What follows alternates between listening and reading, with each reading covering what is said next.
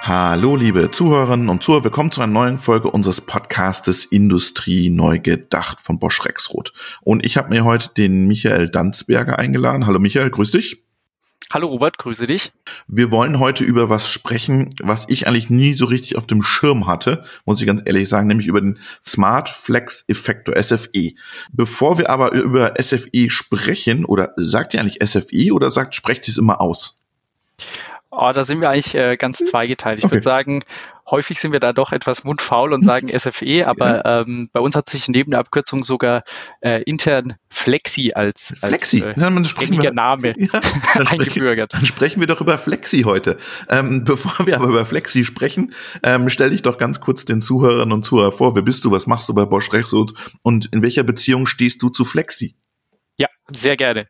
Wie stehe ich zum Smart Flex Effektor? Ähm, ich bin in der Rolle als Product Owner unterwegs. Das bedeutet, ich gebe für die Produktlinie Smart End Effektoren gebe ich die ähm, Produktvision, die Produktstrategie vor und bin damit auch verantwortlich bei uns für das Produktmanagement, also auch die gesamte Entwicklung und dann auch hinten dran, wie das Teil gefertigt wird. Okay. Und was ist die Strategie? Erzähl mal, was, was wollt ihr mit SFE verändern? Hört sich jetzt ein bisschen speziell an. Vielleicht, wir haben wir haben intern uns die Sache überlegt oder die Sache kam aus. Ihr macht alles intern bei Bosch, ne? Das ist immer intern first. Ja, das, scheint so, gebe ich dir recht. Ähm, in dem Fall war es etwas anders. Wir haben nicht erst entwickelt und uns dann überlegt, ähm, an welche Kunden können wir das Produkt verkaufen. Nein, in dem Fall war es eher, eher so gelagert. Wir hatten tatsächlich intern in der Fertigung Probleme. Das heißt, wir haben viele Prozesse, wo wir im gesamten Bosch-Umfeld automatisieren, wo wir versuchen, maschinell abzubilden. Und da sind wir einfach in vielen Bereichen an unsere Grenzen gestoßen. Das heißt, wir haben viel probiert, wir haben uns die Technik am Markt angeguckt, wir haben alle Technologien genommen, die zur Verfügung stehen, Stand der Technik, konnten den Prozess aber trotzdem nicht zufriedenstellend lösen. Das heißt, wir machen ihn immer noch manuell mit der Hand. Da ist der Auftrag entstanden an die Bosch Vorausentwicklung. Schaut euch doch diese ganzen Problemfelder mal an. Vielleicht fällt euch eine clevere Idee ein. Mhm. Was, was macht ihr manuell? Was, was hat der Mensch denn da gemacht? Ähm, da geht es um, um sehr viele verschiedene Themen. Also gerade so, sage ich mal, Themen im, im Kleinsttoleranzfeld. Das ist mhm. so das eine Level, mhm. wo es wirklich darum geht, feinste Passungen, Lager setzen, Stifte einsetzen. Ähm, das ist so das eine Thema, wo wir einfach von der Genauigkeit ein Problem haben. Mhm. Und ein anderes großes Feld ist tatsächlich, wenn es ums Thema Varianz geht. Also wie einfach das ökonomisch sich nicht abbilden lässt. Ich habe sehr viele verschiedene Bauteile. Die Toleranzen sind so groß. Ich habe so viele verschiedene Positionierungen, dass es einfach zu komplex ist, alle Möglichkeiten zu berücksichtigen mhm. ähm, und die in die Maschine, sage ich mal, beizubringen. Die Maschine ist mhm. nicht schlau genug, um, um mit den ganzen Problemfällen umgehen zu können. Okay. Das sind eigentlich so diese zwei verschiedenen Bereiche. Und das lässt sich übertragen auf alle möglichen Produkte und Prozessschritte in der Fertigung darin. Und dann hat die Vorentwicklung gesagt, hier, ich habe eine Idee, Smart Flex Effektor. Ja, ganz so einfach war es wiederum auch nicht. Also es wurde viel getestet, viel probiert und irgendwann ist eigentlich der Groschen gefallen, wo man den Mitarbeitern so geguckt hat, wie lösen sie denn das Problem? Und da kam dann ein cleverer Entwickler auf die Idee zu sagen, wir müssen es eigentlich so machen wie der Mensch, nicht so wie wir es in der Industrie immer machen. Und äh, das war dann so der, der Startschuss für die, für die erste Idee, äh, für eine Technologie, wie könnte man das entwickeln? Und daraus ist dann sukzessive mit viel Proben, viel Prototypen, viel Ausprobieren, viel Technik, aber auch viel Kundenfeedback und, und Erfahrung zusammen mit dem Kunden der Smart Flex Effektor dann letztendlich entstanden. Jetzt erklär mir mal, wie überträgst du das jetzt von dem Menschen in den Smart Flex Effektor? Wie habt ihr das geschafft?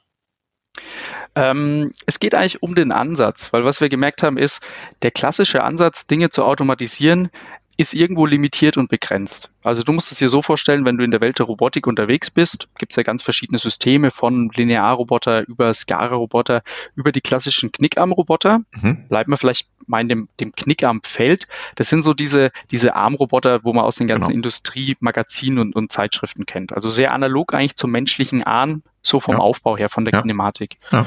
Und ähm, Habt ihr jetzt auch einen Portfolio vom Kasov? Da haben wir jetzt auch einen im Portfolio. Ja, das ist richtig, ja, tatsächlich. Ja, also wir, wir erweitern uns da in alle Felder. Auch, ähm, also nichts Smart Flex-Effekte, sondern jetzt Roboter. Auch Roboter, ja. Ähm, aber da kommt jetzt eigentlich die Verbindung, weil der Roboter selbst ist eben eigentlich nur der Arm. Was dem Mensch aber ermöglicht, die Dinge zu tun, ist ja die Interaktion mit der Umgebung. Das heißt, wir nutzen unsere ganzen Sinne. Wir nutzen die Augen, wir nutzen den Tastsinn, das Gehör und damit können wir interagieren. So ein Roboter an sich ist erstmal eigentlich doof ein Stück weit. Ne? Es ist nur die Mechanik, der kann noch nichts. Also er ist im Blindflug unterwegs. Ähm, und da steckt auch das Problem. Ich kann den schön sagen, er soll immer die gleiche Tätigkeit machen, aber er interagiert nicht. Da kann ich jetzt mit Sensorik schon viel aufrüsten, aber wir sind noch weit weg von dem Level, wie der Mensch mit der Umgebung interagiert. Da haben wir was Neues geschaffen. Wir haben nämlich den Roboter jetzt das Fühlen beigebracht. Also wir schaffen es mit dem Smart Flex Effektor, dem Roboter einen Tastsinn zu verpassen, so dass er sich wirklich in der Welt ertasten kann und sich die Welt erfühlen kann. Und damit machen wir einen großen Schritt Richtung neuer Interaktion mit seiner Umgebung. Okay, erklär mir, wie ihr das geschafft habt, einen Tastsinn in den, in den Roboter zu kriegen. Ähm, erkläre ich dir gerne. Vielleicht bleibt man nochmal in der Analogie, ja. so der menschliche Arm. Das ja. heißt, was ist meine Aufgabe, wenn ich so Automatisierungsprozesse habe? Häufig muss ich ein Objekt aufgreifen, ich muss es nehmen und muss es dann woanders zum Beispiel einfügen, ich muss es irgendwo reinstecken. Mhm. Und äh, wenn da jetzt Varianz, also Position, ähm, Fehlstellung, aber auch die Bauteile immer ein bisschen verschieden ausschauen, komme ich da an meine Schwierigkeiten. Und was der Flex-Effektor jetzt macht, ist, du musst es dir wie eine wie eine Komponente vorstellen, also es ist eine elektromechanische Komponente, stellst dir in der Analogie vielleicht wie eine Feder vor. Mhm. Und wir haben jetzt quasi eine Feder entwickelt, eine sehr, sehr hoch aufgerüstete Sensorfeder, die du zwischen deine Hand und deinen Arm packst. Also wir haben nochmal so ein Zwischenelement gebaut. Okay. Und so wird es am Roboter auch verwendet. Also zwischen dem Greifer, dem Endkopf, der individuell auf die Bauteile abgestimmt ist, und dem Arm. Und diese Feder übernimmt jetzt eigentlich die Aufgabe ein Stück weit wie von deinem menschlichen Handgelenk. Mhm. Also er mhm. nimmt dieses Thema Flexibilität auf, Nachgiebigkeit. Das ist ja das, wenn du tastest, du, du drückst ja auch ein Stück weit drauf, aber du genau. drückst deinen Finger nicht gleich in die Platte oder in, ja, in den ja, Gegenstand ja. rein. Also du hast dieses Feinfühlige, diese Feinmechanik, diese Motorik, die packst du damit rein. Das ist, schaffen wir, indem wir das tatsächlich so ein Stück weit mit einer Ausgleichskinematik entkoppeln, sechs Freiheitsgrade abbilden und auf der anderen Seite über die ganze Sensorik ähm, können wir eben fühlen und tasten. Das bedeutet, wir geben die Fähigkeit, dass der Roboter hochgenau Objekte ertasten, erfühlen, erfassen kann, erkennt die Positionsdaten und die stellen wir wiederum der Robotersteuerung zur Verfügung. Okay, das heißt, ihr geht gar nicht in die Steuerung ran, sondern ihr macht im Prinzip nur eine Schnittstelle zwischen Effektor und der Steuerung. Genau, also wir sind im Grunde wie der Tastsinn. Wir haben auch eigentlich, also viele Funktionalitäten schon vorgefertigt auf dem Smart Flex Effektor mhm. embedded, ähm, mhm. so dass sie auf dem Element laufen. Aber wir kommunizieren mit der Steuerung, also im Grunde mit dem Gehirn. Wir melden Signale, Feedback, wir melden Positionsfeedback, Objektfeedback zurück und das melden wir an die Steuerung. Und die Steuerung kann dann damit agieren und interagieren. Muss ich den trainieren, diesen Effektor? Ähm, nein, ich muss ihn nicht trainieren. Also es ist tatsächlich ähm, wie ein neuer Sinn, den du, mhm. den du dein, deinem Robotersystem verpasst. Tatsächlich kannst du ihn eben nutzen in deinem Programm. Allerdings im Gesamtkontext, wenn du jetzt da wirklich deinen Prozess mit abbildest und umsetzt, dann lernst du natürlich den Prozess am Anfang einmal an. Also du, du nutzt ihn, um auch die, die Objekte zu erfassen, die einzulernen und, und die ganze Anlage in Betrieb zu nehmen. Mhm. Aber der schöne Vorteil ist, ähm, du musst nicht mehr jedes Objekt, jede Variante, jede, jede noch neue Geschichte neu einlernen, sondern du kannst mit einer gewissen Strategie damit umgehen und interagieren. Also beispielsweise, du fährst ähm, so weit auf dem Tisch entlang, bis du das Bauteil erfasst hast und fühlst. Das heißt, ab jetzt sagst du nicht mehr, fahr genau 30 Zentimeter nach links, sondern du sagst, fahr nach links, bis du das Bauteil erfasst hast. Mhm. Damit hast du einfach eine andere Interaktion. Du bist individueller, obwohl du trotzdem immer die gleiche Strategie abfährst. Okay, jetzt hat die Vorentwicklung gute Arbeit geleistet. Jetzt habt ihr dieses System da stehen. Wann habt ihr euch entschieden, okay, daraus gießen wir jetzt ein Produkt für den Markt? Dieses Problem haben nicht nur wir. Wir haben wir, wir sind in der Vorentwicklung eigentlich so weit gegangen, dass das Thema, sag ich mal, als Funktionsidee aufgerissen wurde mhm. und man hat mal einen allerersten Prototyp gebaut, der die Idee veranschaulichen kann. Und ähm, damit sind wir dann gestartet in einem neuen Teamumfeld. Wir haben ein kleines agiles Team aufgesetzt, um zu sagen, ist denn die Idee was wert? Brauchen wir die nur intern? Ist das eine, eine Schnapsidee, eine Sonderlösung oder ist das wirklich was, was der Markt braucht? Und ähm, da sind wir ganz früh eigentlich mit losgegangen mit diesem Funktionsmuster, haben das in den Koffer gepackt, sind zum Kunden gelaufen haben ihm die Idee vorgestellt, hatten dann extrem großes Feedback. Also wir haben gesehen, es gibt auch beim Kunden, bei unseren externen Kunden sind Systemintegratoren oder Endkunden extrem viele solcher Problemfälle, die, die eben genau die gleichen Probleme haben. Also heißt Prozesse, die sich rein technisch nicht automatisieren lassen, also mhm. die einfach überhaupt nicht abbildbar sind, oder Prozesse, die sich ökonomisch nicht realisieren lassen. Also zu hohe Varianz, zu hohe Flexibilität macht mit dem aktuellen Setting keinen Sinn, die zu automatisieren. Und ähm, haben dann da Beispielapplikationen gemacht, POCs, also Proof Mhm. of Concepts, haben die umgesetzt, ausprobiert ähm, und haben gesehen, okay, das funktioniert. Und dann sind wir natürlich ein Stück weit wie so ein Startup auch unterwegs gewesen, auch Mhm. in der Firma, haben Stakeholder Management gemacht, aufgezeigt, welches Potenzial dahinter steht und so, ähm, sag ich mal, dann auch den Invest äh, zugesichert bekommen, dass wir das Thema groß machen dürfen und weiterentwickeln dürfen und haben das dann uns Prototyp für Prototyp, Step by Step entlang des Kunden und, und der Anforderungen des Bedarfs, ähm, sag ich mal, fortentwickelt, bis wir jetzt ähm, ja, vor kurzem in die Serienreife eingestiegen sind. Das würde mich mal interessieren. Wie sieht denn der Markt aus? Jetzt hast du gesagt, vorne sitzt der Greifer, hinten sitzt der Roboter, dazwischen sitzt ihr mit eurem Effektor. Ähm, gibt's am Markt nicht auch von den Greiferherstellern, von den Roboterherstellern Effektoren? Ja, natürlich, die gibt es. Also der Markt ist, ähm, musst du dir wie folgt vorstellen, es gibt die Leute, die am Ende die, die ganzen Anlagen und Linien betreiben, also die ein Produkt herstellen wollen, also die Endkunden, Die haben kein Interesse, sowas zu entwickeln? die haben kein Interesse dafür, sowas zu entwickeln. Teilweise haben sie so großen Schmerz, dass sie versucht haben, Einzellösungen zu schaffen, aber die Echt? sind absolut nicht skalierbar. Also da ist sehr viel individuell gebaut Mhm. worden auch tatsächlich. Dann hast du zwischendrin die Systemintegratoren, die Line-Builder sitzen. Das heißt, das sind eigentlich die Sondermaschinenbauer, die dann den Auftrag kriegen, bau mir doch mal eine Anlage, eine Maschine, die mein Produkt eben als Erzeugnis generieren kann Mhm. die dann wiederum sich Prozesse und, und Technik und Automatisierung Zusammensuchen, zusammensuchen müssen, genau. um, um das zu lösen, genau wie du sagst. Und dann gibt's die, sag ich mal, die Provider, die eben verschiedene Technologien zur Verfügung stellen. Und das gliedert sich in dem Fall auf, es gibt, ähm, sag ich mal, die Robotikhersteller, es gibt die Universalrobotikhersteller, die gehen aber so weit, die sagen, ich baue meinen meinen Armroboter, der schaut immer gleich aus, ich baue den in verschiedenen Größen, aber er ist eben universell einsetzbar. Wie du den nutzt, du kannst den für alles Mögliche nutzen, Mhm. aber das ist eher so äh, dein Thema, wie du das ähm, einsetzt. Und auf der anderen Seite gibt's dann die Peripheriehersteller, ähm, gerade eben die Greifhersteller oder, oder Elementhersteller, die dann eben diese Individualisierung vornehmen. Das heißt, durch den passenden Greifer wird dann aus einem Universalroboter ein Genau. spezialisierter Roboter für den Prozess. Und da hat keiner Interesse, das Thema aufzugreifen. Das ist das spannende Thema. Das sind natürlich die etablierten Firmen, die genau solche Elemente grundsätzlich, man denkt, die würden sie entwickeln. Mhm. Der Punkt ist, wir haben mit dem Flex Effector es geschafft, nicht einfach ein, ein neues Produkt zu entwickeln oder in den Markt zu bringen, sondern wir bezeichnen es gern ein bisschen in, in Steve Jobs Worten als the next big thing in Factory Automation. Okay. Steht dafür, wir haben, wir haben nicht nur ein neues Produkt geschaffen, sondern es ist tatsächlich eine neue Technologie. Und der Flex Effector schafft seine eigene neue Produktgattung. Schlichtweg ist bisher noch keiner vorher auf die Idee gekommen, ähm, so ein Element zu entwickeln und aufzubauen. Aber wir sehen jetzt ganz viele Bestrebungen und Interesse daran. Also wir sind mit vielen Mhm. solchen Greiferherstellern, Peripherieherstellern in Kontakt und ähm, die wollen das jetzt auch schnell nachbauen, oder was? Und sind da jetzt in, in zweierlei Themen. Das ist für uns immer diffizil, weil natürlich auf der einen Seite ist es Konkurrenz und, und wir sind der neue Player am Markt und äh, besteht auch das Interesse, das nachzubauen und zu, zu verstehen, wie das funktioniert und wie man auch dieses Feld adressieren kann. Ähm, auf der anderen Seite suchen wir aber natürlich nach Partnern, weil wir eben, für uns es ein komplett neues Feld ist, wir da auch nicht etabliert sind mit dem Namen Rexroth, noch nichts in die Richtung gemacht hatten. Aber deswegen, ja, suchen wir da auch Partner, um da besser Fuß zu fassen, um Kunden Vertriebspartner sozusagen. Vertriebspartner auf der einen Seite, aber auch ähm, Technologiepartner, weil es ist ja erst für uns, sage ich mal, der erste Step.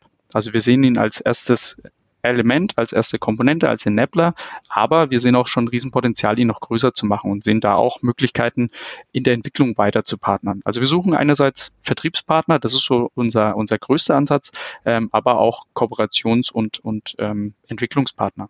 Das heißt, nach dem Tasten kommt noch was? Nach dem Tastsinn kommt, kommt noch was. Ja, ich, ich sag mal, ich tease mal ja an. Mhm. Äh, äh, äh, du darfst noch nicht verraten, was nach dem Tasten kommt. Tatsächlich mehr darf ich dir noch nicht sagen, nein. Okay, also sehr spannend. Ähm, lass uns mal kurz zurückgehen. Ähm, welche Anwendung siehst du oder seht ihr? Jetzt hast du, wir haben immer so ein bisschen allgemein gesprochen, wir lösen manuell Prozess ab. Kannst du mal konkret sagen, A, B, C, da funktioniert's? Ich spann vielleicht erstmal ein bisschen eine Bandbreite auf, weil tatsächlich wir haben Anwendungen von Platinenhandling, ähm, Okay, drei, Platinenhandling. Dreibeine in Platinen einsetzen, also ganz viel Themen in der Elektronik. Wir gehen rüber in, sag ich mal, klassischen Maschinenbau, wo es darum geht, Lager einzusetzen, Stellkolben in Pumpen Mhm. zu fügen oder Zahnräder zu paaren. Ähm, so ganz viele, so, sag ich mal, klassische Fügeaufgaben im Kleinsttoleranzfeld Mhm. Bis hin dann zum Consumermarkt, wo es darum geht, ähm, Glasplatten oder Glasplatten Böden in, in Kühlschränke zu setzen beispielsweise. Mhm. mhm. Und äh, Enden tut es dann irgendwo bei Süßigkeiten in neue recycelbare Kartonumverpackungen zu setzen. Also du siehst, in allen Branchen haben wir Anwendungen und sind vertreten, weil tatsächlich das Thema Handling, also wirklich Dinge greifen, absetzen und die Bestrebung es zu automatisieren, ähm, die ist da überall gegeben. Das Spannende ist, wir haben, wir schaffen es auch einen großen Footprint zu setzen und, und einzutreten, gerade in die Branchen, wo bisher eben diese Vollautomatisierung noch weniger vertreten war. Gerade aus diesen Themen zu komplex, zu viele Bauteile, zu mhm. große Varianz und, und äh, diese ganze Logik abzubilden, ähm, ist eben unökonomisch. Also da haben wir ein Riesenthema. Das würde mich mal interessieren, weil du das gerade gesagt hast. Kleinere und mittlere Unternehmen, denen wird ja immer so vorge, ich würde nicht vorgegaukelt sagen, doch ich würde doch vorgegaukelt sagen, du musst dir einfach hier den Roboter kaufen und dann läuft's oder den Cobot. Und dann stellst du den hin und dann trainierst du den ein und dann macht er die Arbeit wie von Geisterhand sozusagen.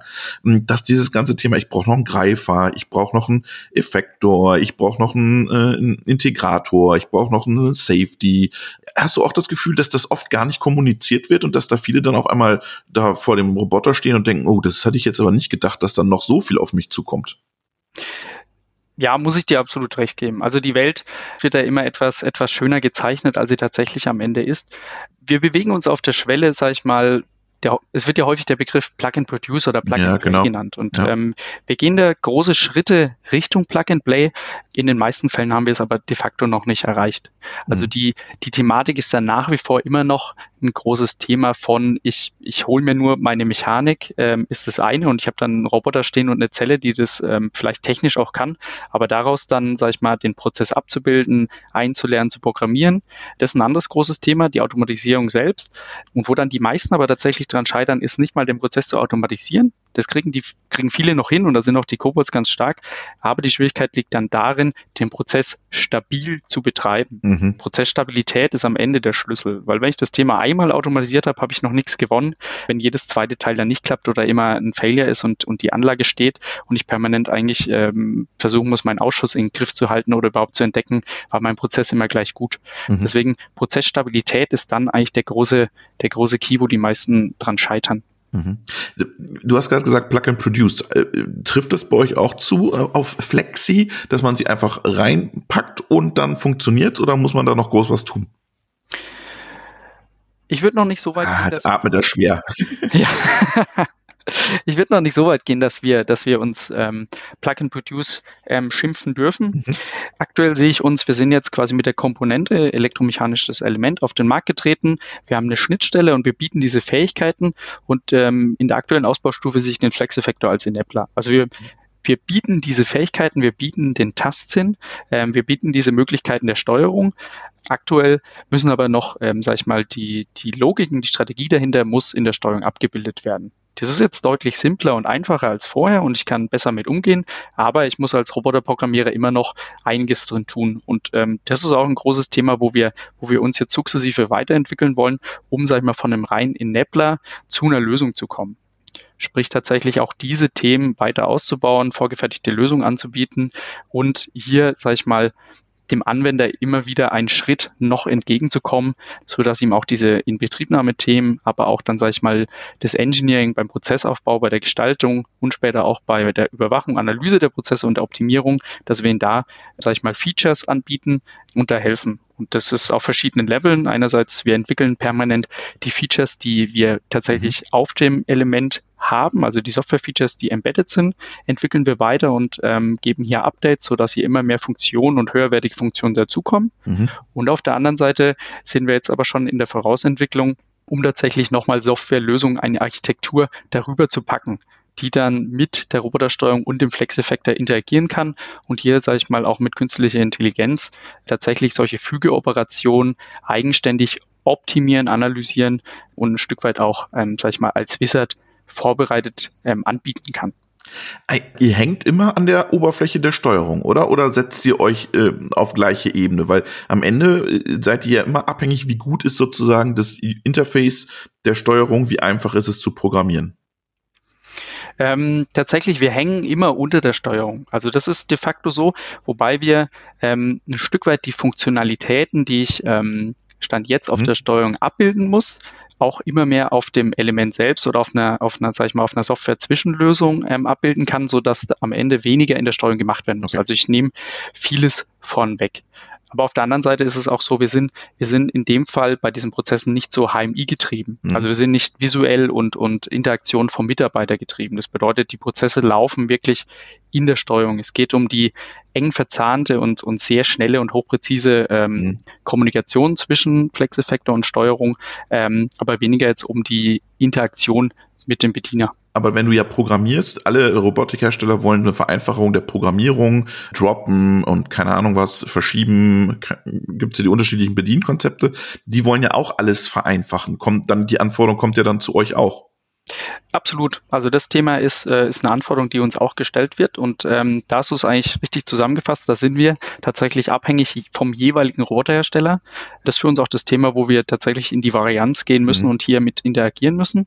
Aber auch die neuen Steuerungskonzepte der Hersteller bieten neue Möglichkeiten, denn die Steuerungen werden auch offener. Ja. Es werden Marktplätze entstehen, wo man dann auch tatsächlich seine eigenen Features als App beispielsweise auf der Fremdsteuerung hosten kann. Und das mhm. ist für uns ein spannendes Thema, wo wir jetzt eben auch schon vorausentwickeln, um zu sagen, wir bieten ihren gleichen Look and Feel und die gleichen Fähigkeiten und Möglichkeit diese Funktionalitäten eben gebündelt als App an, die wir dann auf verschiedene Fremdrobotersteuerungen bringen und dort hosten können. Das ist für uns dann ein Riesenthema, wo auch die Entwicklung, die bei eben den Roboterherstellern äh, voranschreitet, für uns ein Riesenpotenzial bietet. Lass uns am Ende noch mal kurz über Geschäftsmodell sprechen. Du hast jetzt ein Hardware-Produkt hier äh, präsentiert und äh, vorgestellt. Jetzt sagen ja alle, ja, Hardware-Produkte, die kannst du super schlecht skalieren. Es muss irgendwas mit Software sein. Warum sagst du, nee, nee, wir haben hier das Hardware-Produkt, das skaliert in Zukunft genauso gut wie ein Software-Produkt? Mhm. Also aus meiner Sicht ist ähm, die Identität von uns als Firma, als Rexroth, nach wie vor eine hardwaregetriebene mhm, ähm, Firma zu sein. Also wir sind eine Komponentenbude, ganz salopp zu sagen. Und äh, da entwickeln wir uns, Lösungsanbieter. Ja. Oder wir kommen strategisch, historisch aus der Komponentengeschichte. Genau. Ähm, wir wollen aber zum Lösungsanbieter mhm. ähm, skalieren, wachsen und uns mhm. dorthin entwickeln. Und ich sehe aber immer noch, die Basis ist bei uns ähm, Hardware. Und ähm, deswegen der Schritt ist von, von reiner Hardware de facto zur elektromechanischen Komponente, zur smarten elektromechanischen Komponente und das Thema ähm, Softwaregeschäft wird immer weiter steigen und skalieren und wird auch wachsen, aber eng verbunden tatsächlich von unserem Geschäftsmodell heraus mit der Komponente. Also ich sehe tatsächlich die elektromechanische Komponente als Enabler, als Einstieg, auch um hier unsere Fähigkeiten wirklich auszuspielen und, und einzusetzen und darauf dann mit wachsenden Softwarelösungen des Geschäftsfelds immer weiter anzureichern. Also da dann tatsächlich Digital Services drauf aufzusetzen, weitere Geschäftsmodelle mit anzureichern. Aber so die verbindende Basis bleibt tatsächlich die elektromechanische Komponente. Mhm. Ich finde es gut, dass du das nochmal unterstreichst, weil ich glaube, the best is yet to come für die ganze Automatisierung, Elektrotechnik. Software ist super wichtig, aber wir werden die ganzen Themen, die wir haben, äh, sei es Energiewende, sei es Automatisierung, sei es Fachkräftemangel, ähm, werden wir nicht lösen ohne Elektrotechnik und ohne Mechanik. Äh, diese intelligent zu machen, ist dann euer Job. Aber sozusagen nur der Software hinterher zu hecheln und sagen, Software ist äh, eats the world and it's, it's the best, ähm, ich glaube, das wäre zu kurz gesprungen in Zukunft bin ich absolut deiner Meinung. Also ich sehe tatsächlich auch nur in Software oder auf Software zu setzen zu kurz gesprungen, weil am Ende, wie du sagst, es muss mechanisch irgendwo oder es muss ähm, hardwaretechnisch, physikalisch Dinge ausgeführt werden und stattfinden. Der Schlüssel ist doch am Ende, dass die Hardware, die Elektromechanik mit der Software extrem gut vernetzt ist. Mhm. Übergeordnete Softwarelösungen werden uns hier sehr viel helfen und auch viel abnehmen und, und in der Vernetzung deutlich vorantreiben. Aber je besser natürlich die Mechanik und die Elektromechanik in auf der untersten Ebene das unterstützt und damit äh, partizipiert und interagiert, desto besser können diese Softwarelösungen das dann auch ausnutzen. Und deswegen ist es einfach ein, ein Layer System. Also das am unten die, die Elektromechanik, die das ausnutzen muss. Je smarter die ist, umso besser. Je mehr Funktionalitäten du auch in, sag ich mal, Edge äh, in das Thema reinbringst, desto mehr kannst du auch schon machen und dann kannst du dich immer weiter hoch agieren. Und unsere Identität ist eben tatsächlich die Elektromechanik verbunden mit der Software. Software wird wachsen, aber wir werden keine reine Software oder kein reines Softwareunternehmen werden. Da freut sich die Flexi und da freut sich dein Team. Und Michael, ich danke dir für dieses äh, spannende Interview zum Smart Flex Effektor. Wir drücken euch die Daumen und ich bin schon gespannt auf die nächsten Entwicklungsschritte, die ihr dann präsentiert. Vielen Dank, Michael. Danke dir, hat sehr viel Spaß gemacht.